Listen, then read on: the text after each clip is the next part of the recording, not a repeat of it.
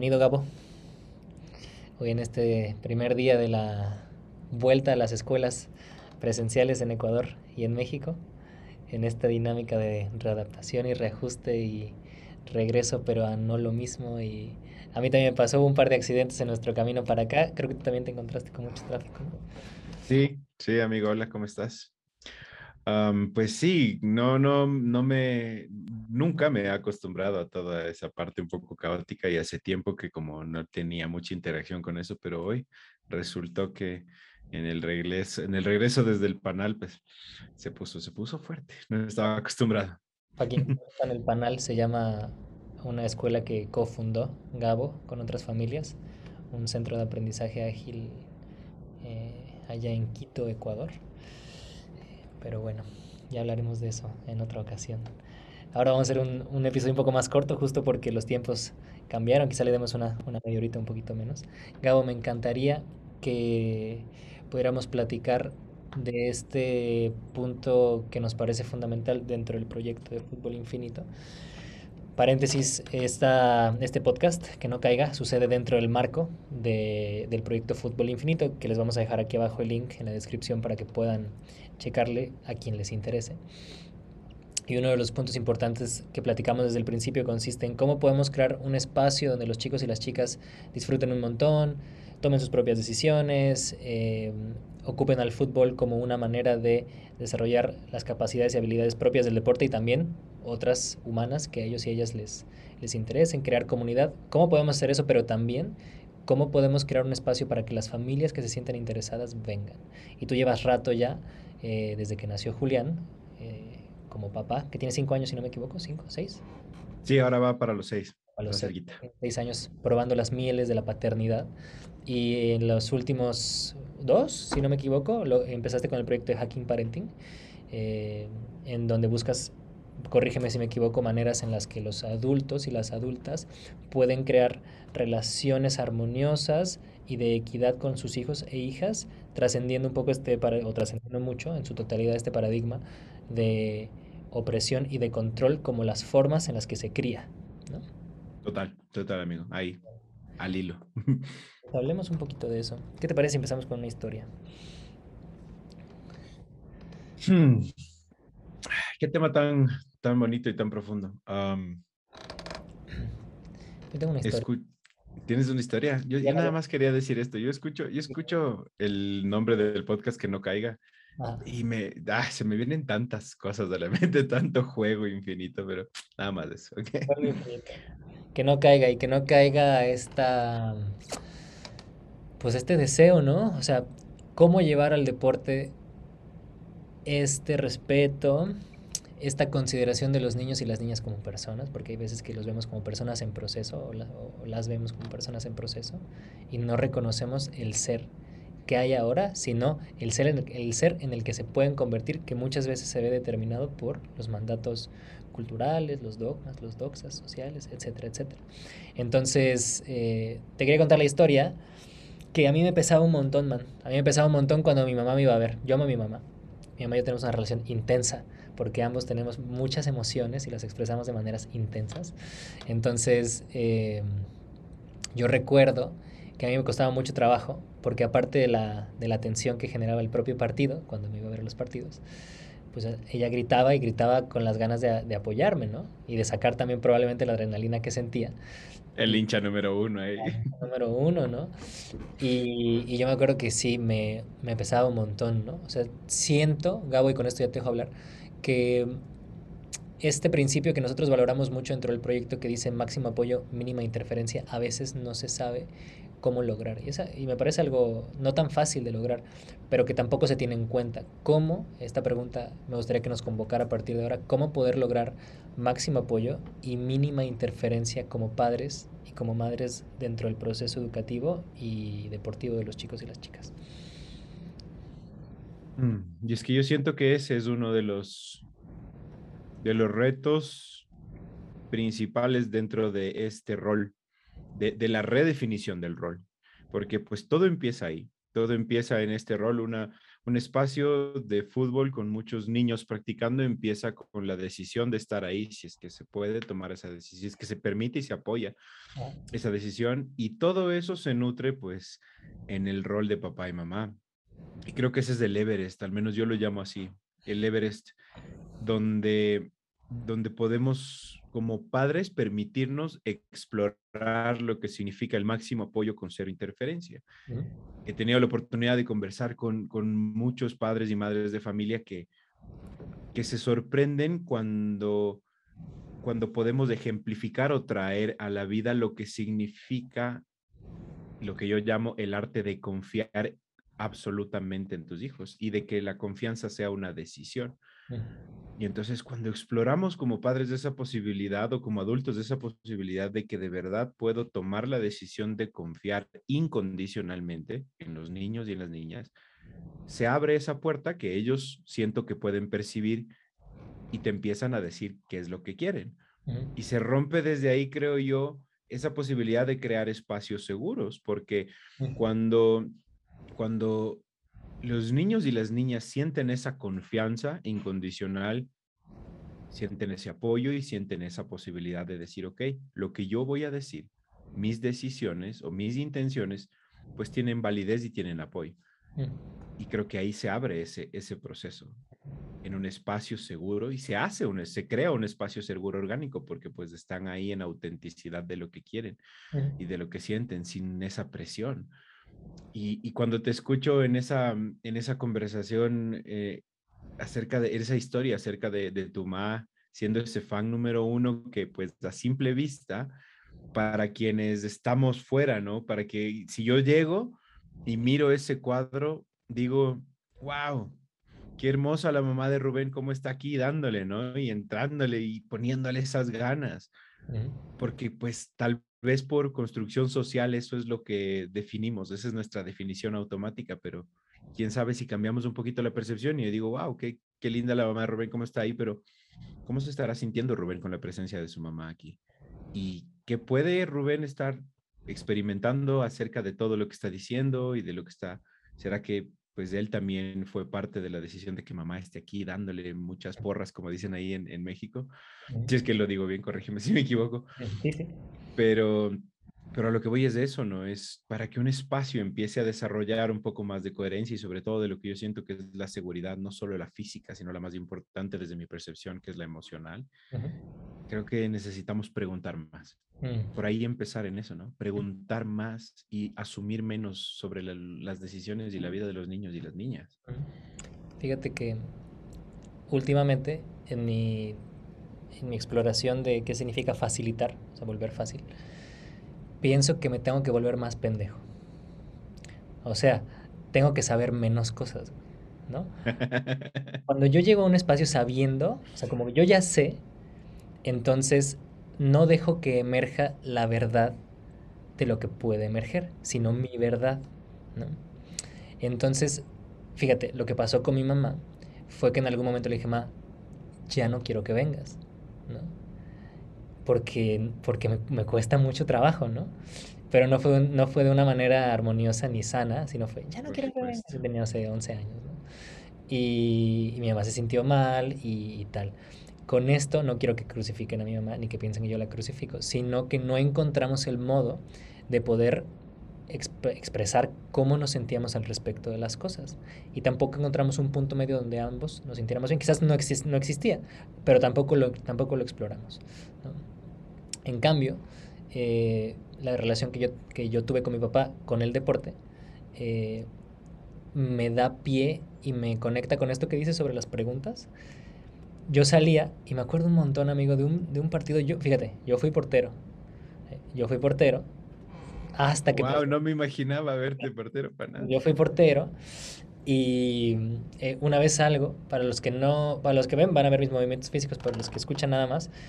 Alguien saca de banda, pero en esos campos chiquitos, los saques de banda llegaban hasta el, hasta el penal. Bueno, ahora algunos, algunas personas sí se llegan, ¿no? Hasta, hasta el punto penal desde la, desde la línea de banda. Pues llegó hasta el punto penal yo salgo por la pelota con los puños, le pego a la pelota y en vez de que salga la pelota hacia el frente, sale hacia atrás y cae gol.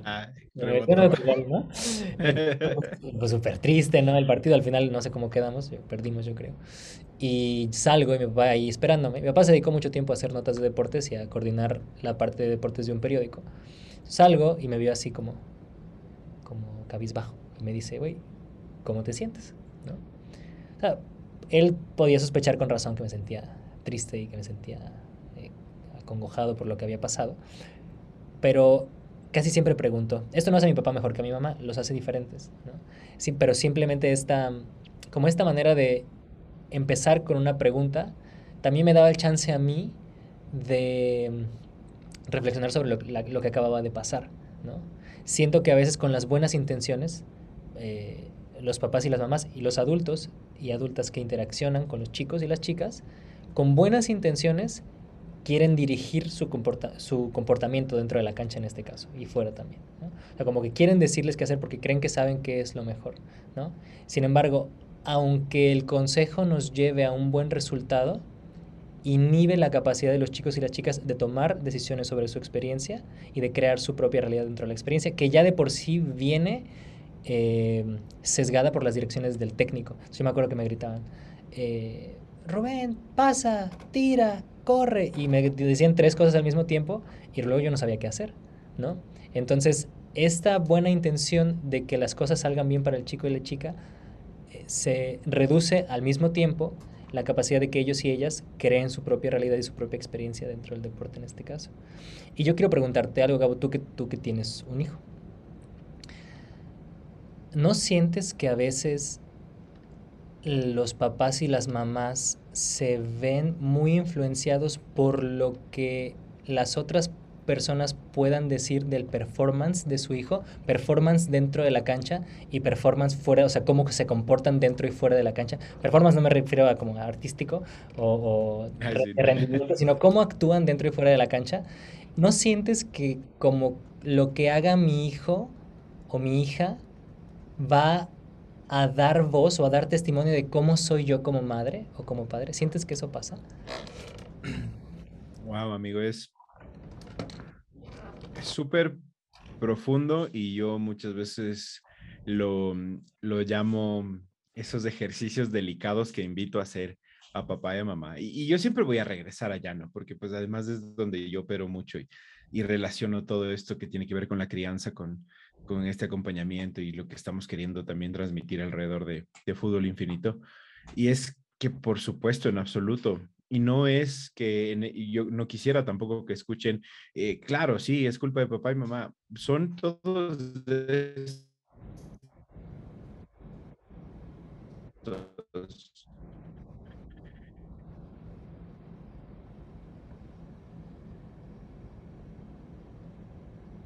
Amigo, te perdí los últimos 10 segundos, pero ya volviste. Ah. Un ejercicio sutil que te invitas a hacer, ¿en dónde? Y ahí te perdimos un poquito. Va, bueno, pues lo voy a repetir. Gracias. Eh, y es eso, o sea, la idea es que, que cuando yo les digo a, a, los papás, volviendo, tratando de retomar lo que estaba diciendo, es, es un ejercicio en el que yo invito a, a que podamos explorar todo lo que venimos acarreando y heredando durante más de 200 años, que tiene que ver con escolarización y crianza de ciertos patrones específicos. y, pues ahora lo ejemplificamos acá en el fútbol, ¿no? Y vamos a ponerlo así, pero lo voy a tratar de llevar hacia, hacia un ejercicio que yo trato de hacer con, con papá y mamá muchas veces que acompaño a algunas familias.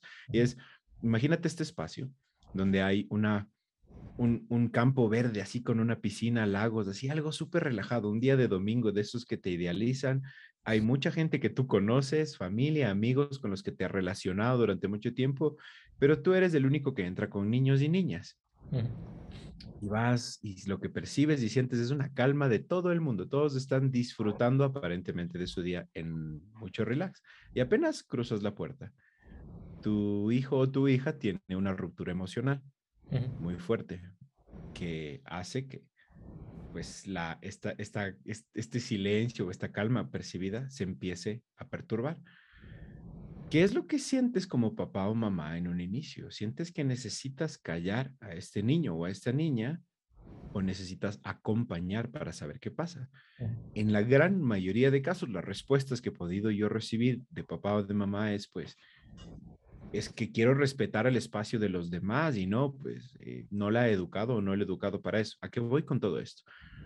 La primera, lo, primero que viene a la mente tal vez es la percepción que puedan tener de, bueno, este niño o esta niña, ¿qué le pasa? Y mira cómo grita y, y las observaciones y lo demás. Y nuestro enfoque como padres se va hacia allá, no a acompañar. Y, esto hacemos como un globo emocional. Yo me imagino en la cancha, si no cumple con las expectativas que siento que debe de cumplir, mis globos emocionales se van haciendo más grandes de lo que el que dirán del resto y, de, de, la percepción que tienen. Y este mundo que nos hacemos en la mente como padres nos llena de ansiedad, se lo transmitimos a nuestros hijos y se rompe la posibilidad de una experiencia. Y es, yo creo que, pues, yo lo llamo sencillo, pero sé que es una tarea, sé que es un reto de frenar, respirar, analizar lo que está sucediendo y conectar con la verdadera situación para, para desinflar estos globos emocionales de nuestra mente y poder dar el acompañamiento y estar presentes de la forma adecuada, porque pues yo, yo creo que pasa, amigo, pasa en el 99% de los casos. Me, me, atrevo a decir esto por, lo, por la experiencia que he podido tener con varias familias. Esta relación papá-hijo, mamá-hija y viceversa, va mucho de la percepción que sientes que tienen de tus hijos, de tus hijas, y en todo espacio se va a reflejar. Entonces, si yo soy un papá que me encanta el fútbol y ya me imagino que Messi va a entrar a la cancha y pues resulta que no es Messi. Y, tendría que ser no, y, y, no le da y, no patea y no va. Entonces, pues no me exploro y no me permito decir, pues, oye, ¿será que le gusta jugar fútbol? Después de esto voy a hablar con él porque tal vez soy solo yo. Eso no pasa. No pasa. Yo no lo he visto pasar. Escucho que hay veces que la participación en los espacios deportivos se da porque los papás y las mamás, dentro de sus buenas intenciones para el desarrollo de los chicos y las chicas, imponen ciertas ideas de, primero, qué actividad debería practicar el chico o la chica y segundo, cómo debería hacerlo. Eh, yo, yo entrené, ¿no? yo entrené chicos y chicas, como, o sea, yo participé como entrenador. Y mira, a veces nos llovían así como si un papá no se sentía de acuerdo con un cambio o con...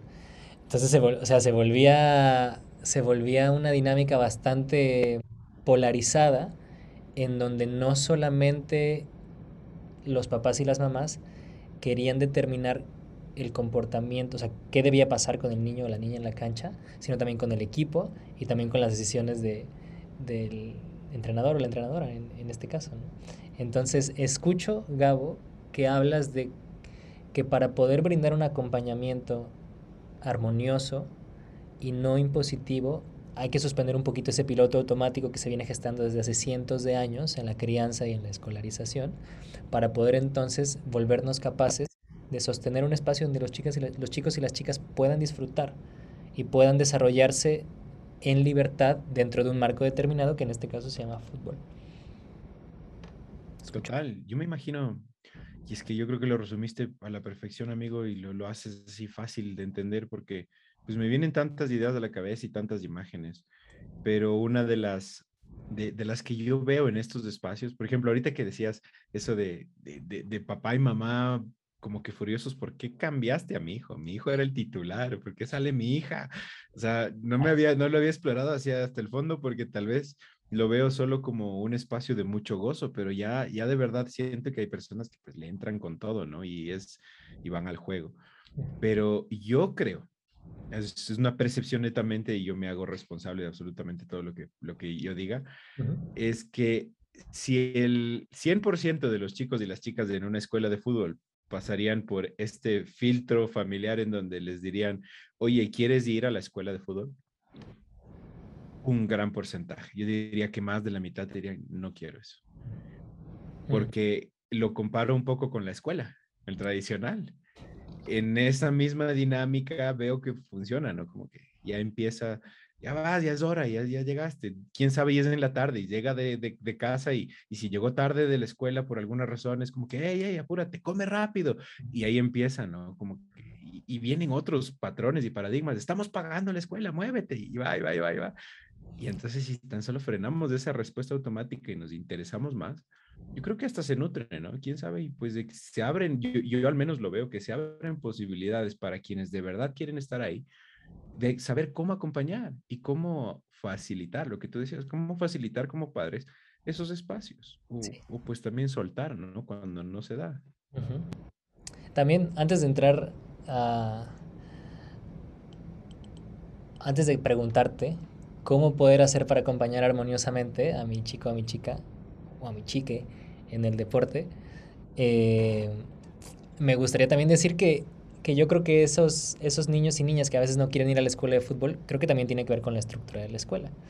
O sea, a mí me gusta el fútbol, pero voy a ir a un lugar donde un mono así grande me diga, corre así, me grite y me castigue y me ponga a dar vueltas cuando, cuando me equivoco, o etcétera, etcétera, pues eso no quiero. O sea, el fútbol me gusta, el juego me gusta, pero no quiero ir a un lugar donde donde se coarte mi creatividad de ese modo y, y, hay una dinámica de premios y castigos.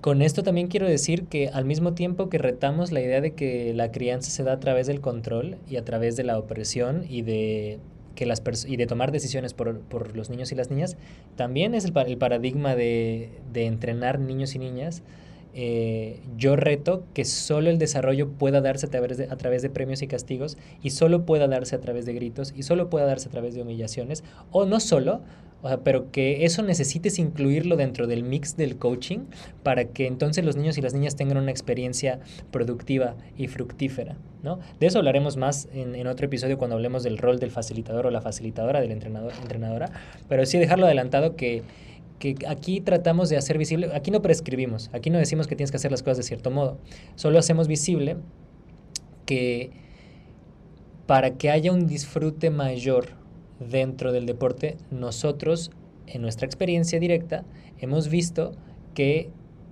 tiene que cambiar la relación adulto, adulta, niño, niña. Dejarles de ver como, como eh, materia prima que para darle forma, como seres en proceso para reconocer el valor que hoy existe y buscar volvernos aptos de honrar su creatividad y su libertad que quizás si pudieran llevarla a cabo al 100%, nos enseñarían cosas a nosotros, ¿no? y aunque no la llevaran al cabo al 100%, si nos abrimos, puede haber una relación didáctica no unilateral, sino aprender nosotros de ellos y ellos y ellas de nosotros y nosotros. Pero bueno, ya hablaremos del, del facilitador y entrenador en otro momento. Sí, uy, ese, ese, tema, ese tema es largo y lindo. ¿cómo le, hacemos, ¿Cómo le hacemos para dejarla de cagar como adultos? La última vez que recibí una pregunta similar, lo único que se me vino y se me viene siempre a la mente es ir al espejo, a mí. Mm. Es ir al espejo, porque pues estamos en, somos siento yo seres en constante evolución. Nos hemos, como adultos, olvidado en un momento de eso. Y creo que es hora de reintegrar y, y saber que pues no se trata de ir al espejo para, para decir la cagué, la cagué y la cagué. Y qué mal me siento con esto, sino es la cagué, es parte de qué hago para no volver a cagarla igual. Igual la voy a volver a cagar en otra. Pero mientras más yo pues voy a, veo lo que en donde, en donde ya fallé, donde hubo un fracaso, pues veo que reajusto y va. Y creo que en el rol, en el rol de acompañar, ya sea como, como adulto, como papá, como, como facilitador a los niños y a las niñas, es, es eso, es qué tan dispuesto, cuánta aceptación puedo tener por mí, por mis procesos, por rediseñarme constantemente y avanzar avanzar, para, para dar ese acompañamiento, es decir, ok, porque yo he visto que los niños y las niñas, cuando el adulto tiene este espacio de, oye, siento que pasó esto, que, que desde, desde mí lo ejecuté no tan bien y se sintió mal, pues nada más se quiere decirte que, pues disculpa si te incomodó o algo así. Es mágico lo que sucede en los niños porque se nutre algo que dice, ah, ok, pues tu relación y la mía va de otra cosa, no va de este miedo ni de este control. Y entonces creo que, que, mientras nos permitamos aceptar, creo que la clave de la respuesta es aceptación. Si nosotros nos aceptamos a nosotros mismos en nuestra constante evolución, automáticamente va a suceder hacia afuera y vamos a ser más auténticos en cómo nos conectamos con, con ellos. Escucho que si yo me siento culpable, o sea, si escuchando esto algunas personas reciben que quizás hayan se hayan relacionado con su chico, con su chica de un modo que, pues que quizás no promovió la armonía, la culpa no serviría para crear una nueva realidad, sino nada más para castigarnos a nosotros y seguir perpetuando una dinámica de premios y castigos que hemos encontrado que nos sirve tanto como otras cosas en nuestra experiencia. Y decir, ok, reconocer el error con tu hijo o con tu hija abre caminos para que pueda haber una relación más profunda en donde también tus imperfecciones y tu vulnerabilidad den espacio para que ellos y ellas acepten sus errores y puedan ver para adelante y, tratar de no cometer los mismos. Total, claro. Y me, quedo con algo que, me quedo con algo que dijiste hace rato de, de preguntar. Siento que es, esto de volverme más güey como facilitador significa que como no sé tengo que hacer preguntas, ¿no? No sé si a mi hijo o a mi hija le gusta ir al, al, al food, ¿no? Y si no le gusta, no sé por qué. Y si sí le gusta, también me interesa saber por qué. No asumo que le gusta porque ve a sus amigos nada más. Quizás hay otras cosas que le gustan y todavía no, lo hemos visto. O, o, quizás no le gusta y me puede decir por qué no le gusta y, podemos sostener, eh, una dinámica que, que, permita que le permita trascender eso que no le gusta. Quizás podemos hablar con alguien si hace falta. Pero hasta que yo no sepa, si baso mi acción en su posición, puede que me siga equivocando, puede que acierte, pero más allá del resultado, el que tú preguntes eh, cómo va la cosa, eh, que hagas preguntas para realmente entender, ¿no? Porque a veces preguntamos para nosotros dar nuestro punto de vista, ¿no? Pero eh, realmente para entender lo que sucede en la experiencia de mi hijo, de mi hija, y cómo puedo acompañarle para que disfrute más y tenga bienestar. digamos que ese puede verse como uno de los primeros pasos, Gabo, para crear estas relaciones más armónicas? Sí, hermano. Y, sabes que, me, que me, me, nace muchísimo ahorita escuchándote en eso es, yo decía, ¿cuál es una herramienta? Me, me preguntaban, ¿qué herramienta de verdad puede funcionar muchísimo para acompañar estos procesos de querer trabajar en la autenticidad de la relación con nuestros, con nuestros niños y niñas o con los niños y las niñas? Y yo decía, me venía mucho de, de, esto lo decía una, una mentora mía que se llama doctora Shefali, Shefali Savari, y ella decía, es importantísimo que logremos aceptar que no tenemos la menor idea quiénes son. Pues porque en algún momento nos dicen, ¿no? El adulto por ser adulto o papá y mamá ya solo por lo que la etiqueta del rol ya, ya sabe quién es esta persona. Y yo digo, solo por naturaleza humana, y esto ya es una, una, una discernición muy mía, solo por naturaleza humana, para yo poder llamarte mi gran amigo y tener niveles altos de confianza y conocer un poco y quién sabe, pues saber si es que te invito a un café o un té porque te conozco, toma tiempo y es una curva, ¿me entiendes? Toma apego, el desarrollo del apego, que tú y yo, Rubén, compartamos más espacios, que un día nos sentemos a conversar, que contemos con con estos, estos momentos que nos permiten nutrirnos para tomar la decisión de seguir profundizando en esta relación, ¿verdad? En la que yo puedo decir, Rubén es mi gran amigo y al día de hoy sigo conociéndolo y conozco algunas cosas de él. Por alguna razón nos, nos entregan estos seres pequeñitos y muchas veces como papá y mamá decimos, ya tengo la vida de él descifrada. Es futbolista, pintor, músico, etcétera. Ya, uf, está, porque es mío. Y yo decía, ¿Qué tal si podemos aceptar que es, tienes tres meses, seis meses, un año, dos años? Me va a tomar mucho tiempo y mucho apego conocer quién eres y aceptación de que no sé quién eres. No sé si te va a gustar el fútbol. Y cuando me digas, cuando yo te acompañe y me digas que te va a gustar a ti, chiquito o chiquita, que te gusta el fútbol, después quiero preguntarte qué quieres hacer en el fútbol. Porque a veces ya como que nos dan la primera pastillita y decimos, ya está listo, ok, avanzamos, delantero, no, arquero, no, en la familia no hay arqueros. ¿Me entiendes? Es como, frenar un poco, ralentizar, ralentizar esta relación y permitirnos, decir, no te conozco, de verdad no sé quién eres, no sé ni por qué lloras, tengo que aprender a entender por qué lloras. Voy a estar ahí para eso. Entonces, así mismo va a ser, ¿qué quieres? No quiero fútbol. Pero es que en la familia somos futbolistas, sí, pero no necesariamente por eso tiene que ser futbolista. Claro, eh, con, con todo esto que hemos dicho de de lo que creemos que no funciona para crear un espacio seguro entre adultos, adultas, niños y niñas. Con esto no queremos decir que los papás y las mamás no tienen buenas intenciones. O sea, no quiero que se escuche como todo lo hacemos mal y estos güeyes nos están diciendo que, que la cagamos y, quiénes son ellos para decirnos qué hacer, pues nosotros no les decimos qué hacer. O sea, solamente que dentro de las buenas intenciones a veces las formas no corresponden. ¿No? Entonces, igual y sí, pregunta, o sea, preguntas, pregúntate tú, pregunta en tu familia si lo que sucede ahora en esta relación padre, madre, hijo, hija, deporte, funciona o no. Creo que eso tú lo vas a saber y tu hijo lo va a saber mejor que nosotros y nosotras. ¿no? También decías hace rato que había esto del desarrollo de la confianza incondicional, que a mí me gusta mucho, que con esto podemos ir cerrando este episodio. Eh, también, amigo, como adultos, muchas veces no confiaron en nosotros. O sea, muchas veces el paradigma adulto-niño, adulta-niña, dice, los niños y las niñas no son dignos de confianza, porque no saben, ¿no? Entonces yo tengo que controlar la experiencia para que sufra menos y hay una intención noble detrás de eso. Sin embargo, ¿por qué no nos permitimos explorar esta relación pensando que los niños y las niñas sí saben? ¿no? O sea, que sí saben, que obviamente no saben muchas cosas, así como yo a mis 31 y seguramente gente de 99 no sabe muchas cosas, ¿no?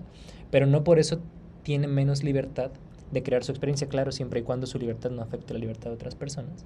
Pero eso, ¿no? O sea, como yo nunca fui digno de confianza para los adultos y adultas a mi alrededor, entonces ahora yo hago lo mismo, lo reproduzco con mi niño y o con mi niña. ¿no? Carlitos, bienvenido amigos. Andamos cerrando justo el, episodio de, de, mamás y papás dentro del deporte. Ya arrancamos ahorita contigo, pero bueno. Eh, últimas palabras, Gabo, para despedirnos en este episodio número, número 3. Mm, volviendo al inicio en el nombre de, del podcast de Que no caiga. ¿Qué tal si como mamá, como papá, como facilitador, utilizamos esa metáfora como un proceso de aceptación, que no caiga? Imaginémonos que estamos con un niño, con una niña, jugando a este que no caiga cuando nos pasamos la pelota y decimos, hey, no la dejes caer. Estamos totalmente abiertos, sabemos que se va a caer, estamos totalmente abiertos a que yo tal vez tenga que lanzarla diferente para que la, la, la lance y que no se caiga de nuevo. ¿Eso qué quiere decir? nos vamos a rediseñar para que el gozo que nos produce ese juego sea perpetuo. Hagamos eso en la relación adultos, adultas, con los niños y las niñas. Hagamos eso. Busquemos esa posibilidad de rediseñarnos y de acompañar bajo esa, metáfora de ese juego. Estamos dispuestos a disfrutar con ellos, a jugar, pero también requiere de que pues la, la golpeemos un poquito más suavecito, si es que es necesario para hasta que aprenda. Y también de, de, que no pasa nada si se cae la pelota y la volvemos a levantar. Eso me llevo, amigo. Gracias, Gabo. Arroba hacking parenting en Instagram, en TikTok. Gabo, Joa y Julián nos dan eh, mucha información bastante linda y relevante para crear eh, relaciones armoniosas ahí en la familia. Gabo, ¿te quedas para el próximo episodio con Carlos? Gracias, hermana.